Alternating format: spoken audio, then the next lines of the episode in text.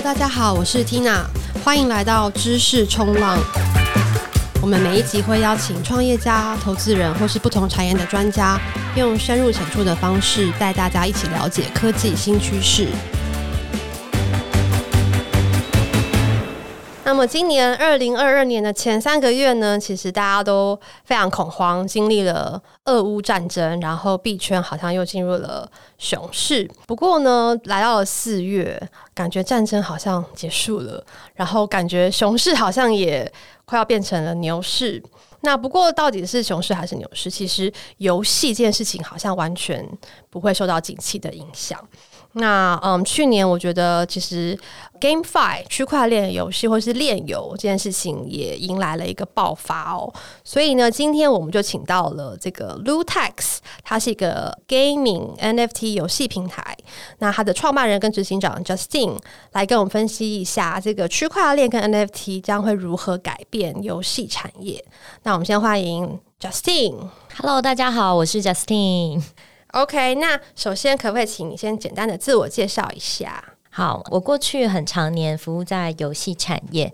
那我曾经有待过这个游戏的开发商，也有待过这个游戏的发行商。因为开发商跟发行商他负责的 function 不太一样，所以我其实通常是分开讲。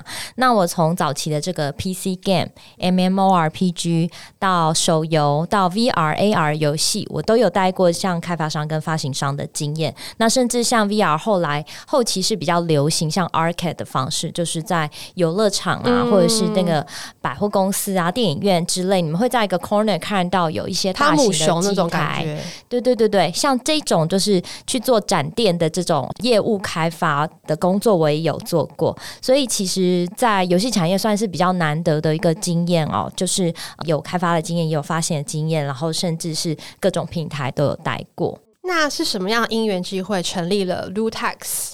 嗯，其实是二零一七年底的时候，我发现我的 Facebook 的很多朋友开始在讨论比特币。那因为其实我本来就一直不是对投资非常有兴趣的人，那我对于这种投资的这种新闻啊或讯息，就还是觉得挺无感的。但那个时候突然出现一个东西叫 CryptoKitties。就有吸引我的目光，因为那时候大家都在说它是第一款区块链游戏。那我去研究了一下 CryptoKitties，就觉得挺有趣的，因为它其实是用这个 program 的方式去。配对他们的基因，然后再产出他的下一代。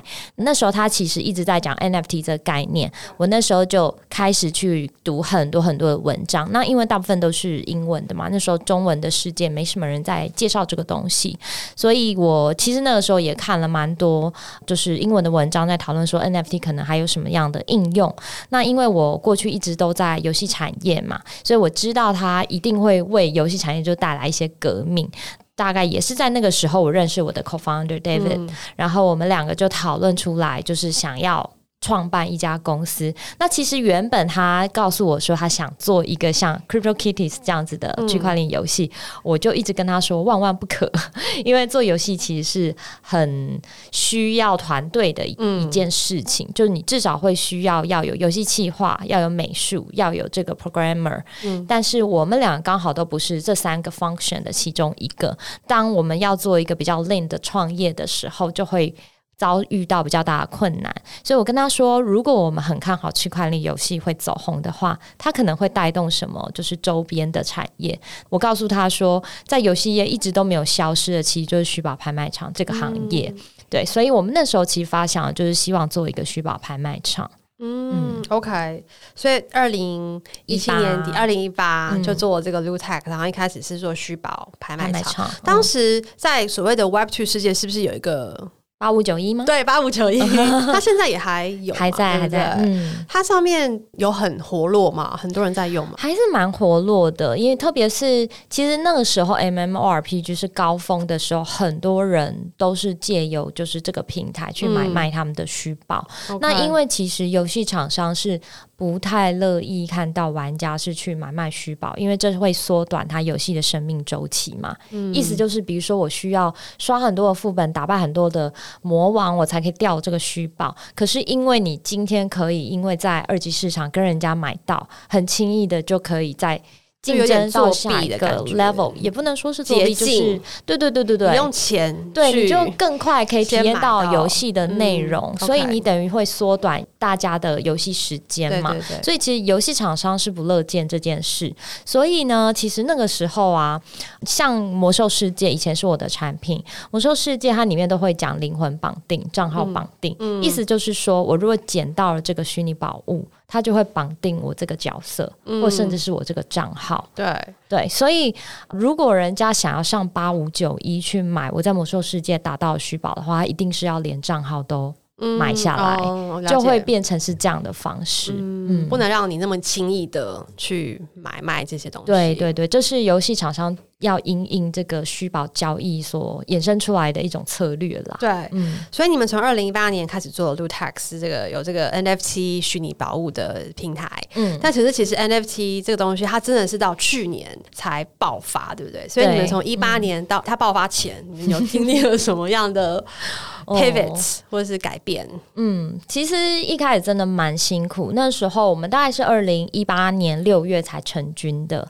那那个时候 Open Sea 其实也才刚开始推出，大概半年吧。哦，所以你们其实跟 OpenSea 差不多时间都就是晚了他们半年，哦，晚他们半年。对，然后其实二零一九年的时候，我刚好去东京出差，参加一个 Blockchain Game 的 Forum，嗯，然后就因缘际会有见到这个 OpenSea 的 CEO。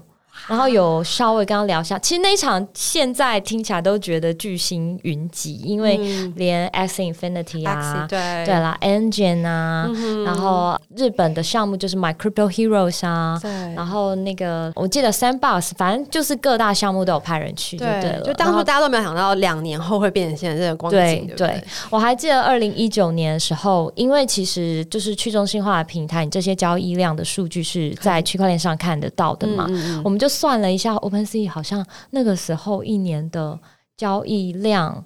折合成台币可能才三百多万而已，三百、嗯、万台币，对台币。然后我们就吓到，我们就想说：天哪，我们这样怎么可能养得起团队？嗯、对哦，而且那时候我在东京遇到 Devon，就是这个 OpenSea CEO 的时候，嗯，他就是有说他们团队那个时候只有十三个人，对对，嗯。然后我就想说：哇，他们在纽约，然后都是一群老外，然后薪水应该都要求挺高的，对对。但是他们的交易量只有三百多万，那到底要怎么养团队？嗯所以 VC 的钱吗？所以你身为 VC 就听到这种事情，对啊，烧钱，嗯，对。但是因为他们在做前瞻的事情，是是是，对对对。所以那个时候其实也是撞墙了好一阵子，就想说，哎呀，好像做这个生意也不晓得前途茫茫，到底会不会？发起来，但老实说，虽然大家看 NFT 好像是这样子的心态，但我跟 David 其实是一直都很看好 NFT 一定会爆发，只是不知道什么时候。而且我甚至是非常肯定，它一定是在游戏业会是大名大放的，的就是因为我在游戏产业这么久，嗯、我知道就是虚宝交易一直是一个强需求，所以当今天这个东西是可以被普世。所认可，然后甚至有这么多人愿意去支持这种互操作性，就是虚宝到可以跨平台应用这件事情的时候，我觉得这是大家对下一代游戏的另外一种想象。嗯，对，所以那个时候其实还虽然知道哦，我们的前辈 OpenSea 的这个交易量这么低，但是我们其实还是会很希望可以把这平台给做出来，然后可以去想象更多应用。那因为其实二零一八、二零一九。二零二零那时候 NFT 都还不是很红嘛，对。对啊，所以我们那时候其实做比较多的事情是帮企业品牌端去发行他们的 NFT，、嗯、像我们其实有发行过潮牌球鞋的这个认证书。嗯那当然，它 NFT 长相就是一双球鞋的三 D 模型啦。对，那也有帮电影《圣人大盗》有发行过他们电影明星的卡牌嘛？嗯、对，那后续也还有一些数位红酒的收藏品啊，那甚至有一些金融证照的证书啊、嗯、NFT 这些，我们其实都有做过。所以在我们平台正式推出前，其实也做过蛮多。好玩的应用，对，嗯、然后对这些公司来说，其实他们就觉得就是一个行销的，他们其实并没有像你这么看到 NFT 的潜力，对不对？我觉得他们那个时候的确是把它当做是一种行销的噱头啦，嗯，嗯，或者是就是运用区块链就是有这种不可篡改的特性，所以他们只是把证照、证书这种东西当做数位化，然后当做是一种凭证，嗯，比较像这样的概念。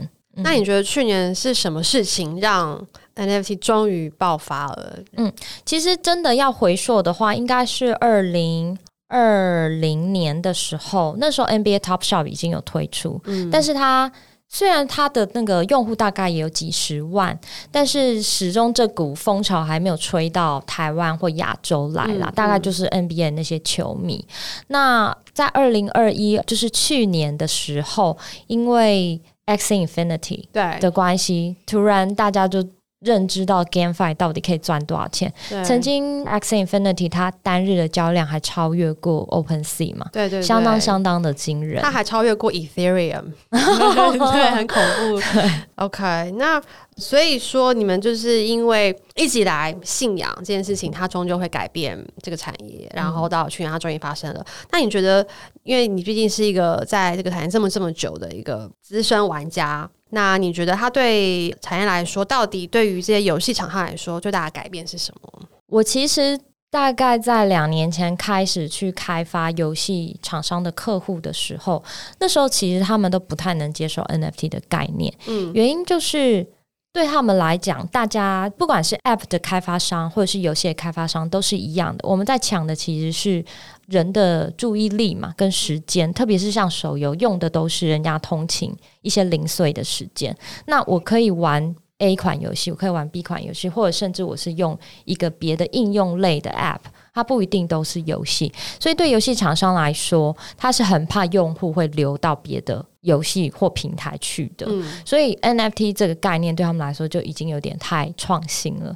等于我的资产已经有高度流通性，我在这里买到的东西可能可以去 B 平台，哦、那对他们来说，用户可能就跑掉了。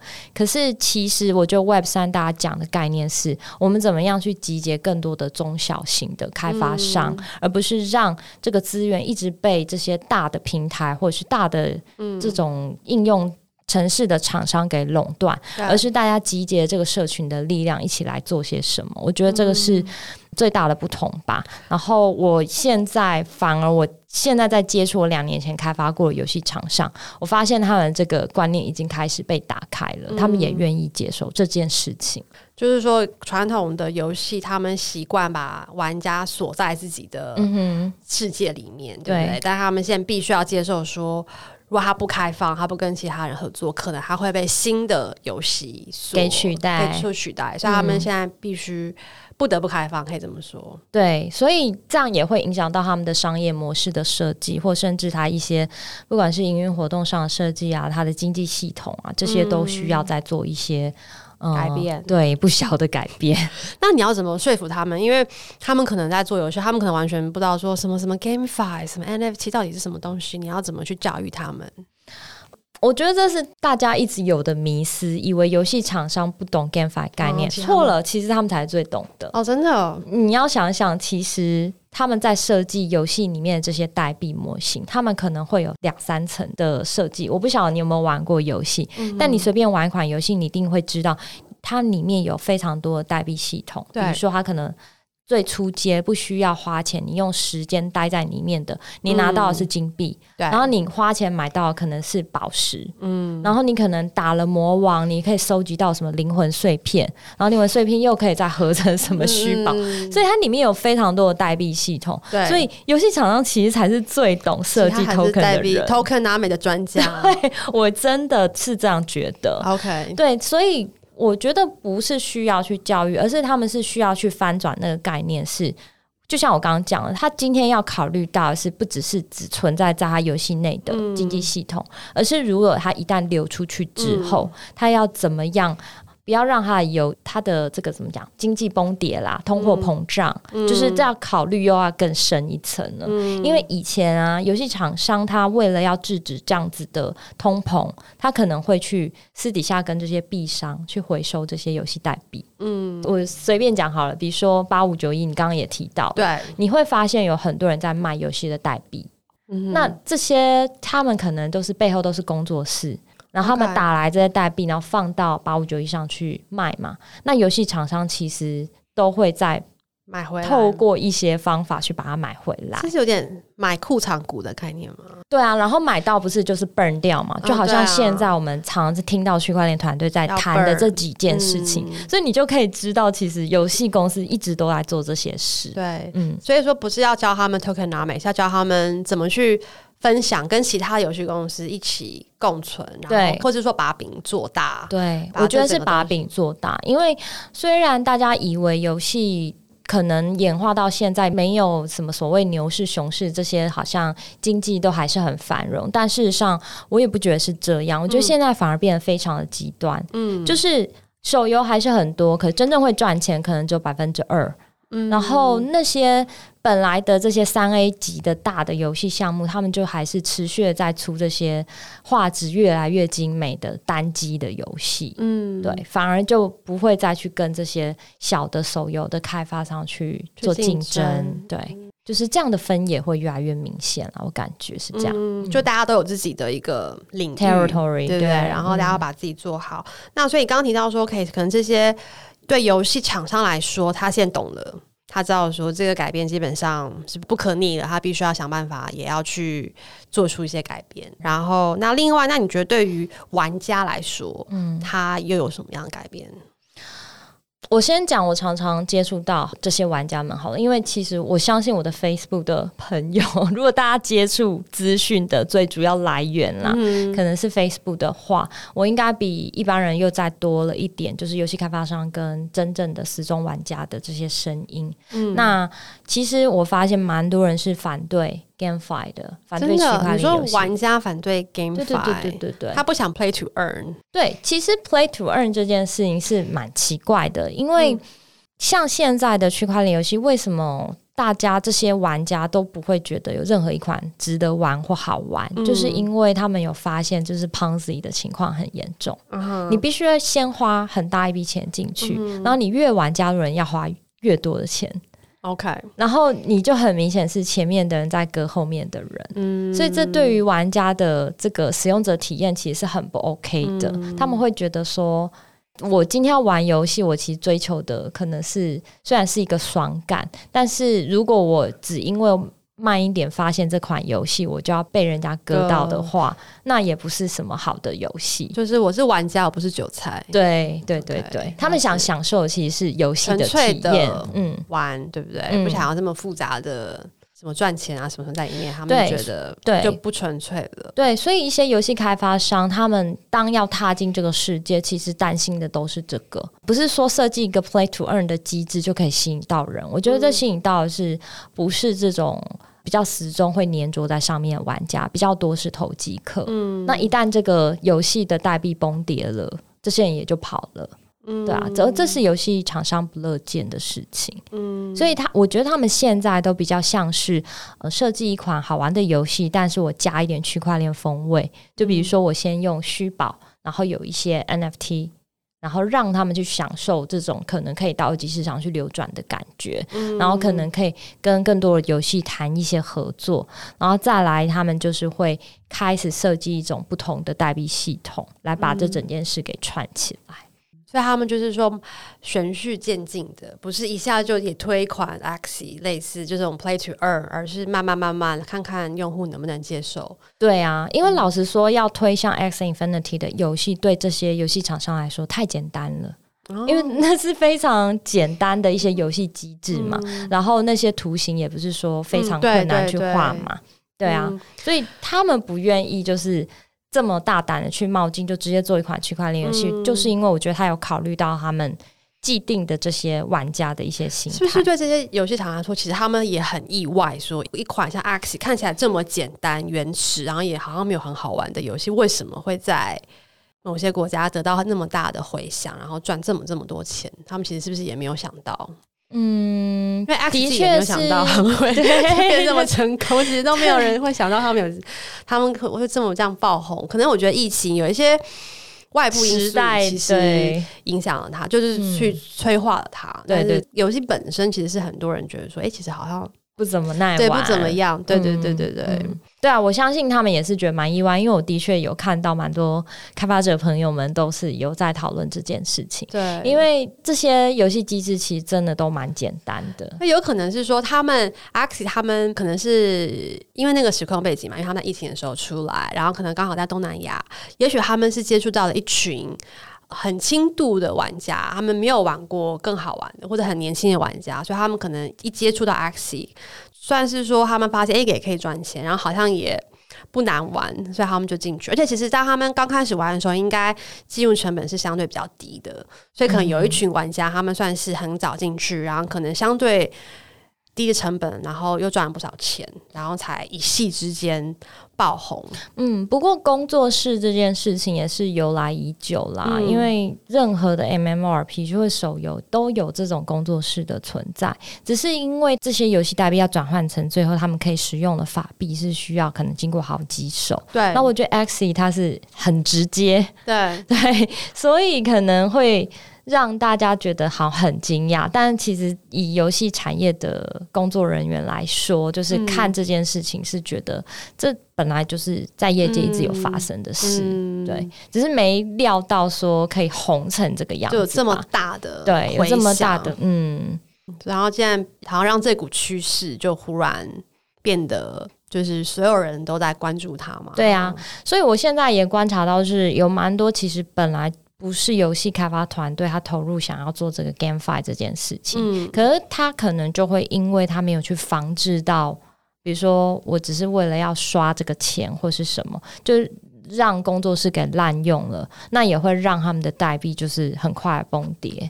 你这边指的工作室是指？嗯、对不起，我应该要解释一下，因为现在在区块链游戏，大家讲的是工会啊，工会是说 Guild 那种感觉。对 Guild，因为 Guild 他们其实是媒和投资人跟工作室嘛，工作室就是他们常在讲 Scholar 嘛。哦，Scholar，对对对对对，但其实他就是工作室。对，其实他们的作用就是，比如说你是玩家，然后你想要玩 Axie 好了，你你一般来说你要先买三只 Axie，那只是说因为现在。币价什么都很贵嘛，所以买三只 Axie 可能要几百美金之类的。然后工作室或是工会就可以先，工会先帮你买，先帮你买，嗯，然后先算是借你三只去玩，对。然后你打游戏的收益就可以分润给工会。对，嗯、现在这个 model 也是，你的意思是说，其实这个 model 一直都存在？对，没错。因为其实像魔兽世界，它还在很红的时候，我就知道有蛮多，就是不管台湾或中国，就有超级多这种工作室。你如果去参观他们工作室，你会很惊讶，因为你会看到非常多的荧幕，然后每一个荧幕就又分割成很多很多的账号，同时在玩魔兽世界这样。哦。嗯我可以想象，然后我其实也是前几天刚好听到某一个游戏工会，对，他们是专门在打 Axie 的，然后其实也有讲到这件事，他们会去买一些外挂城市来，然后可能一台电脑就会挂很多个账号，嗯，然后就去打嘛，然后就去赚钱这样，对，但是他自己也说，就是游戏厂商其实会一直去更改里面的一些设定，去扫掉像这样子的机器人，就是外挂城市，对，所以这就很像就是玩家。家跟游戏厂商在斗智的一个过程，嗯、然后我就想到以前我们在游戏公司也是，就是每天都会听到哦，客服这边又要扫掉什么机器人，扫、嗯、掉什么外挂城市。因为其实玩家是非常聪明的，嗯、他们就是要不断破解这个游戏，然后找出一些。漏洞，然后他们可以很快闯关，或是 in this case 可能很快赚很多钱。对对对对，嗯，这件事情是永远都不会变的。没错，一直要斗志。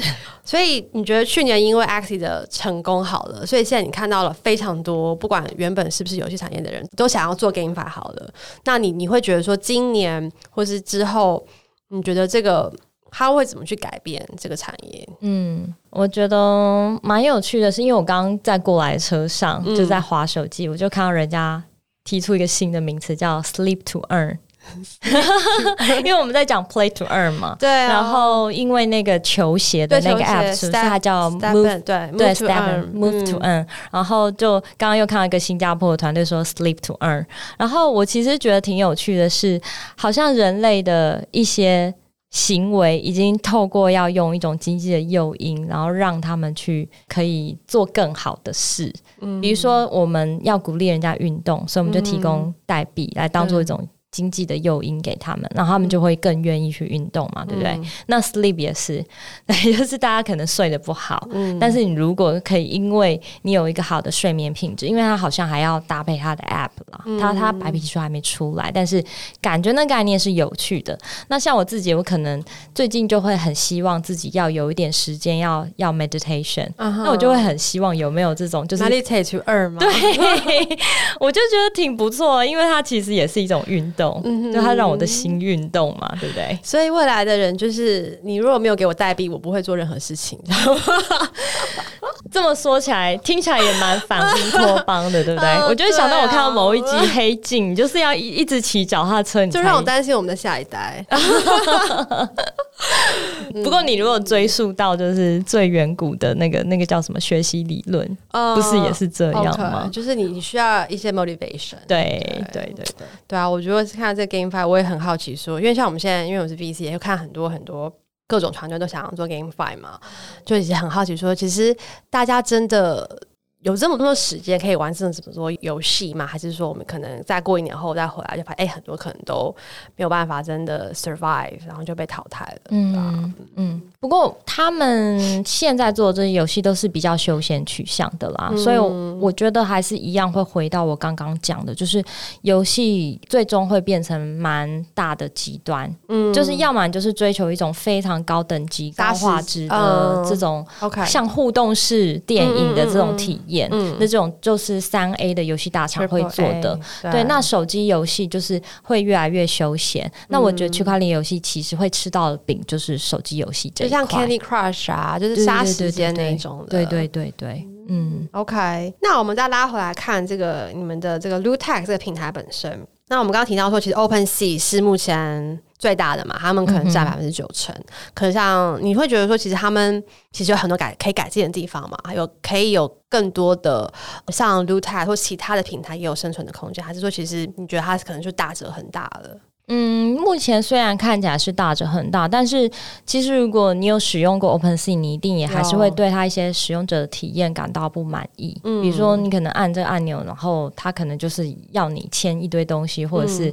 出现很多你根本就看不懂的讯息，是。对，所以我一直觉得还是有很多可以改善的空间。那再者是我们如果以像电商的产品来看的话，嗯、就是不会只有一个 eBay 的存在嘛，嗯、后来一定会出现很多的这种选品的、嗯、精品的类的东西。电商，对对对，垂直电商。对，所以我们定义其实 Lootex 也是一个 vertical 是有关游戏的，嗯、因为其实游戏玩家也是一样，他们会很习惯去一个他可以同时。看到很多的资讯的地方，嗯，所以我们现在正在加强的是跟玩家还有这些游戏工会这个资讯集散地的这个功能。嗯，所以我们其实，在我们的白皮书里面就有写，我们希望可以做像 Loop Map，就是因为有很多的 Metaverse 出现嘛，对，那你去买那个房产，你在 Open Scene 其实你看到的只会是 X 轴跟 Y 轴的坐标。对你根本不知道那在哪里，可是我想看的可能是像我去租房子，我可以直接拖拉地图，然后我可以看到我旁边就是一个，比如说有麦当劳，然后这边有 Seven，嗯，我就会知道啊，这里。地点很好，我就会想买。对对对，车站，对对对。所以我们想做 Loop Map，就像这样的概念，嗯、我是直接可以抠这个游戏里面的 API，然后可以同时看到我旁边邻居有谁。嗯、那还有一个功能就是像 Lootpedia，就是我们想要开放一个是可以让玩家跟游戏工会可以共编一些资讯的地方。嗯嗯，所以就是让它的社交的功能可以更强一点，然后让它资讯功能也更强一点，这就会让我们跟 OpenSea 有蛮大的不同。那目前你可以看到，在你们平台上表现最好的这个 category 是 Virtual Land 吗？还是是其他的？嗯，assets 还是游戏类的虚宝比较多，真的吗？土地比较少，真的。对、嗯、，OK，嗯。然后我知道你们从一开始到现在，其实用户的。你们可能本来就有台湾用户嘛，然后可能去年开始，你们开始有很多东南亚啊，或者是拉美啊，你们是怎么样可以成功的去拓展到海外市场？嗯，其实因为站在我们是平台的角色，我们比较多是跟这些游戏团队合作，那有可能会因为这一次的。跟哪一个游戏团队合作，然后他们主打了什么东西，嗯、然后是跟着他们的使用者轮廓的，所以我们的使用者的族群不会一直都是某一个国家。对，那那一阵子刚好就是有一款是西班牙的团队做的，那他们的用户大部分都在拉丁美洲，像巴西就蛮多的，嗯、然后也有蛮多款刚好他们的用户都是巴西是最大宗，然后第二大可能就是菲律宾。然后我其实我们团队在做内部 sharing 的时候，也有讨论到这件事情，就是不晓得是不是因为 GameFi 的游戏真的都吸引到比较多是发展中的国家，嗯、因为他们比较多时间可以去 play to earn 吧。我们在想，嗯。那团队本身，因为我常常会觉得说，哎、欸，其实 crypto 公司它好像必须真的是 day one 就要很 global，因为、嗯、因为 crypto user 像你刚刚讲，可能他们很多是其实在新兴国家的。那你觉得你们有做什么事情去让自己把自己转型成一个哎、欸、非常国际化的公司？一开始，当然我们团队成员大部分都还是台湾人嘛，嗯、但现在我们其实就已经开始加了蛮多是。就是外籍人士的，像现在我们的社群经理就有其中一个是菲律宾人，嗯、那我们也还有一个德国人，那我们从来都没见过他啦，就是远端工作这样。嗯、对，那我们的公关就是也有一个是都是英文母语的，嗯、因为其实我们用很多的这个部落格的文章都是需要用英文嘛。对，然后也有意大利人是做我们的客服，嗯、对，所以我们其实就是要因应，就是可能会来自世界各地的各种语言的发生。对，嗯。那有什么些你知道这种心法？因为像比如像我们现在要招人，可能在台湾招都已经很难招，你还要去其他国家招，有什么可以跟大家分享一些秘诀？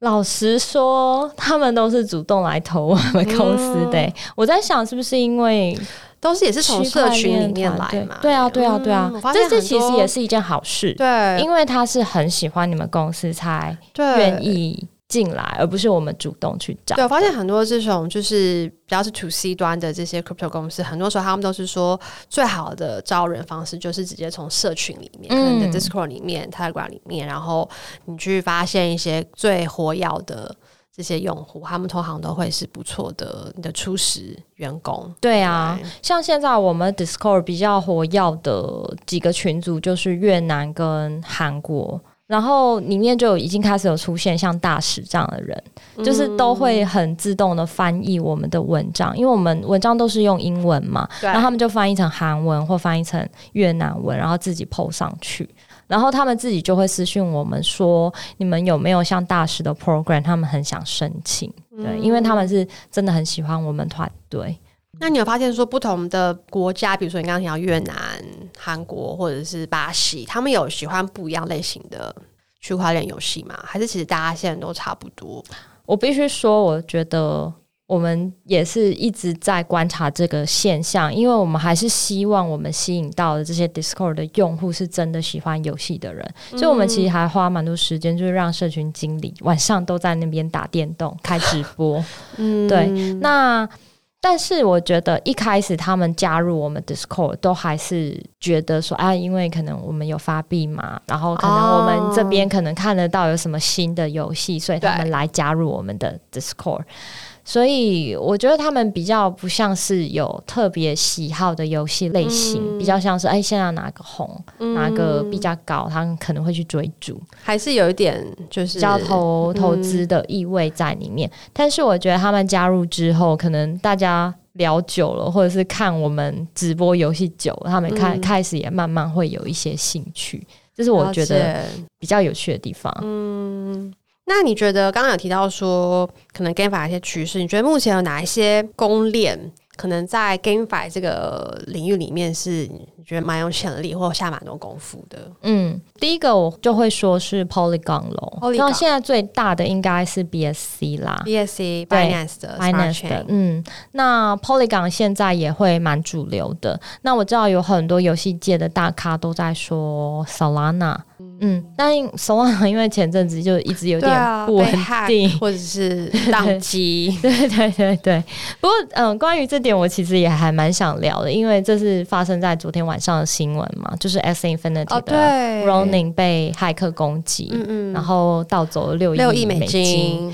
对，那其实大概在去年我们还在募资的时候，我们一直在想下一步游戏的趋势大概会长什么样。那那时候其实大家都在讲说，他们应该都会像 Axie Infinity 一样，就是会做自己的私有链，就像 Ronin 一样。嗯，对，那。我觉得今天发生这件事情之后，我觉得也许大家就会可能开始有一点紧张吧。嗯，对，因为你既然有这个私有链的这件事情，会让就是骇客攻击会更简单。嗯，对，那我觉得可能我觉得会变成是一个联盟链的形式，maybe、嗯、就是不要自己去开发了，你就还是可能就至少是有好多个厂商一起去 maintain 这条链，嗯、而不是就是。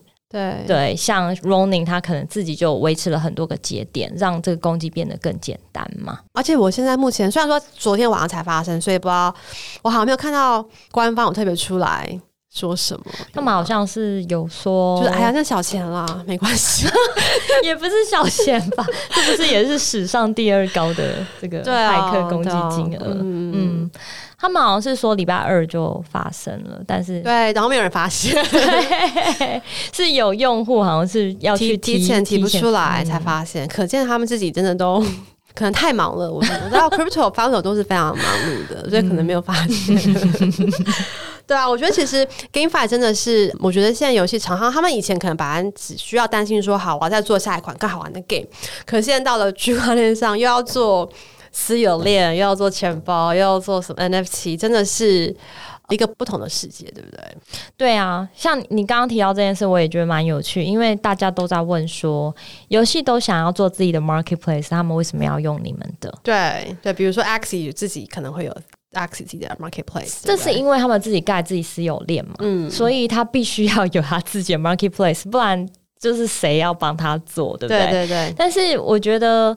我们都以为是这样，但其实也有蛮多大的游戏是直接告诉我们说，他们想要把他们的开发资源都是集中在开发游戏本身，嗯、而不是去做就是 marketplace。因为做 marketplace 其实是蛮吃力的一件事情，嗯、你会需要有客服人员嘛，你会需要有嗯，至少你可能要。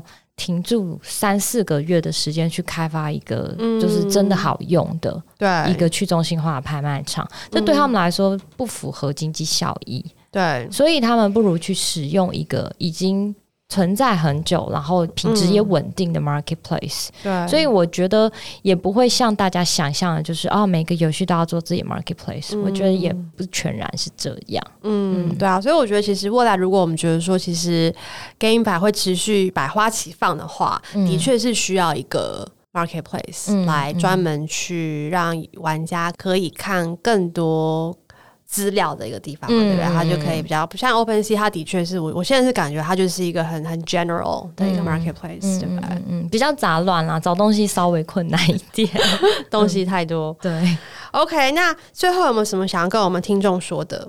嗯，Lootax，我我本来很害怕你跟我说，你可不可以推荐我们听众几款游戏？我其实我从来不讲的，真的吗？我本来是想要问说你自己最喜欢玩的什么游戏，不用推荐。就是你觉得最好玩的游戏是什么？我最喜欢的游戏哦，对啊，不是区块链游戏吗？哦，那是什么？我很对啊，不用区块链玩游戏啊，因为不好玩嘛。萨尔达，萨尔达，嗯，哇，萨尔达是我心目中的神作，真的，嗯，现在还是很多人在玩的一款游戏吗？对呀，对呀，早上还看到新闻说，就是它的续作今年不会推出，我要明年。哦，哎，好像心里还难过一下的东西，他们也要变成炼油吗？没有。嗯，我觉得任天堂 任天堂感觉比较死板一点，他可能还不想要做这件事吧，再观望一阵子。对对对对对，嗯、我觉得这我在每个演讲场我都很喜欢说的啦。是什么？就是我觉得就是保持一个开放的心态去拥抱新的科技，嗯、而不是就是马上就用一种反对的心态，就觉得啊这东西不好。嗯、因为我现在就是观察到游戏产业蛮多人是这样，他们就觉得 NFT 不是什么好东西，只是出来割一波，但其实它也有。真的很不错的应用。嗯、那我觉得，如果你就是马上就是先看到很多负面新闻，然后你就是先打枪这个东西的话，我觉得也会 miss 掉一些新的火花，嗯，新的机会。嗯，好，今天很感谢 Justine 来跟我们分享 Lootax。那知识冲浪，我们就下次再见喽，拜拜，拜拜。